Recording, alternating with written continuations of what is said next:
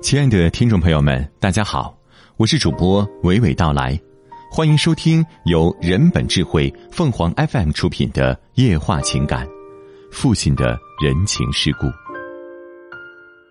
父亲经常说的一句话是：“人情世故方面的事，听我的。”他所说的人情世故，主要是指亲戚朋友之间婚丧嫁娶之类的人情往来。我记得小时候。经常听到父亲和母亲为这类事讨论。母亲说：“大娘家生了儿子，咱们出多少礼金？”父亲脱口而出：“十元。”母亲撇撇嘴说：“上次他给咱家出的五元，为啥要给他十元？”父亲说：“上次是两年前了，现在日子宽裕了。再说这是大娘家第一桩喜事，人情世故方面的事，听我的。”母亲性子直。有一次，他跟我的一个表姨因为一件事争执起来，闹得很不愉快。不久后，表姨的儿子要结婚，表姨把亲戚们都通知了，就是没通知母亲。母亲气得不行，不停的抱怨：“我这个表姐就是太不懂事，她家办喜事不通知我，这是看不起我，要跟我绝交。”父亲却不这么看，他说：“你前阵子不是跟人家闹小矛盾吗？”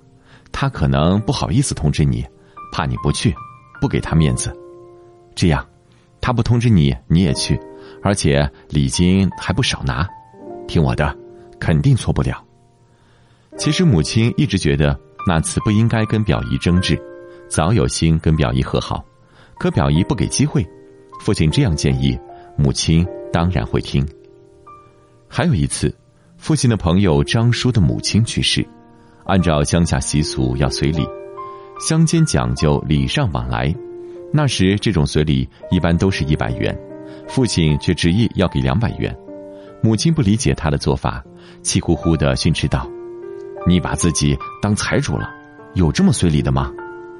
父亲解释道：“老张现在的日子我最清楚，他母亲病了多年，他是个孝子，这些年张罗着带老人四处看病。”家底都花光了，这次办丧事肯定没钱。老张这人你又不是不了解，死要面子，他才不会开口朝咱借钱。咱们这几年日子过得宽裕，多随点礼，帮他过了这关。人情世故方面的事，听我的。家家过日子，免不了人情往来。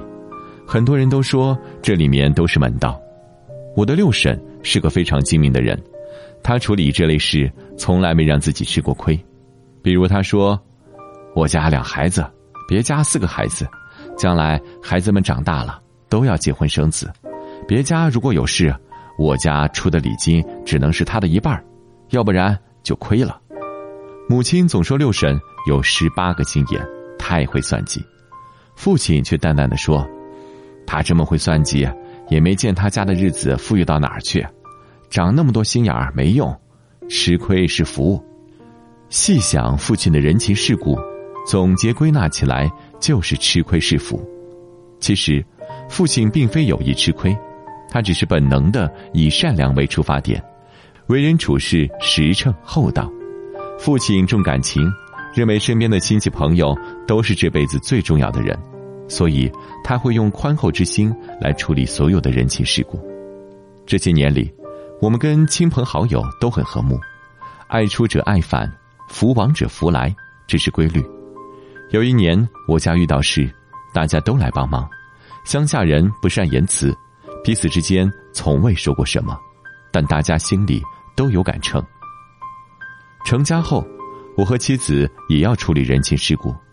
去年，老张的儿子考上大学，开学前，妻子问我：“老张的儿子去上大学。”咱们得祝贺一下吧，再给孩子点钱，该给多少呢？